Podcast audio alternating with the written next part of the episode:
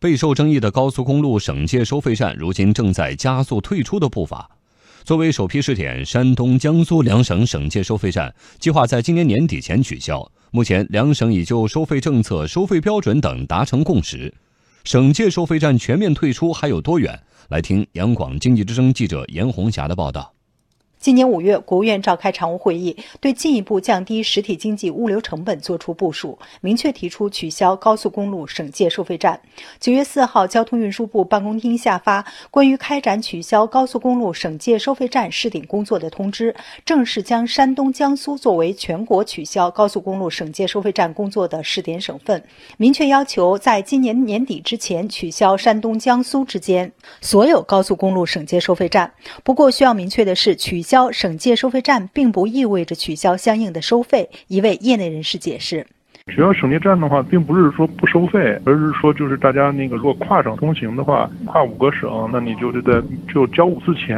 然后你最后如果能取消省界站的话呢，你等于在那个就是入口省领了一张卡，走了 ETC 或者然后到出口最后一个省交卡，然后。”最后一个省把沿途所有省的钱收起来，收起来之后再再拆分给那个就是沿途的省份，是这么一个逻辑。中国社会科学院政治学研究所行政管理研究室主任运杰介绍，取消省界收费站能够节约通行时间、土地资源，降低管理成本，也是发展绿色交通的必然举措。如今在管理和技术上条件也比较成熟，所以全国范围内取消收费站应该是大势所趋。管理手段更更加科学化、信息化了，这样的话对，而且它对统筹计量成本和收益也有了呃新的方式，这样就为取消省级之间的收费站就创造了呃有利的条件。这也是当下来取消省际之间的收费站的一个很重要的原因和背景。取消之后面临的一大问题便是如何进行全网费用清算以及后续路程的计算。